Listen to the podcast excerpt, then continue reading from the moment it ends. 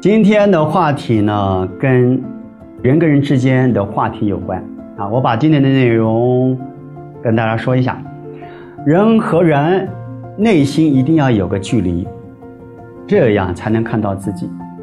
我再说一次，人和人内心啊，一定要有个距离，这样才能够看到自己。我从小到大啊，就是我的同学啊，我的朋友对我，我后来是我朋友告诉我，就是说跟你在一块儿，呃，互动的时候，你特别有亲密感、亲切感，但是一分开的时候，你又有一种疏离感，就是好像跟您在一块儿没有办法那种非常炙热的这种感情的交流，你好像永远会有一个距离感。让我们那种感觉，想要亲近你又很难亲近，但是呢，跟您在一块儿又有一种合络感、热络感。其实这个就是我的个性啊，就是，呃，从小到大对我来讲，我习惯性我跟你要一个保持距离，我才有办法看得到我，也看得到你。也就是说，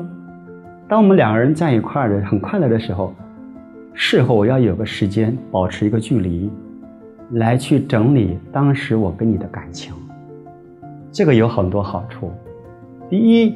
我会看见我自己跟您在一块的互动是真还是假。第二，我跟您在一块的互动当中，只是纯快乐吗？还是我会心里想，我们能不能一起做某一些事情，让我们的感情借由做这个事情能够经营下去？因为情感的经营一定要靠一起做某一件事情，某一种理念。情感才会经营下去，所以我习惯跟人保持距离，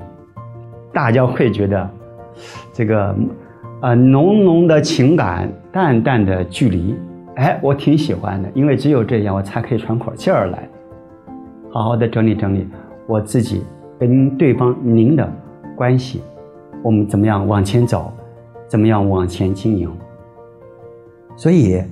如果你习惯了跟大家或在一块儿，一定要跟他在一块儿才有一种感觉的时候，当你们两个一分的时候，你有无穷的失落感的时候，危险，危险，代表了什么？你没有你自己了，你都把你的情感投射在、投入在对方的世界里面，所以你一分离的时候，你会有无穷的失落感，危险，这段感情。的经营，你没有办法成长，会一直停留在过去的记忆，久的话会烦，会累，会躁。所以各位，人和人，人和人，内心一定要有个距离，这样才能够看到自己，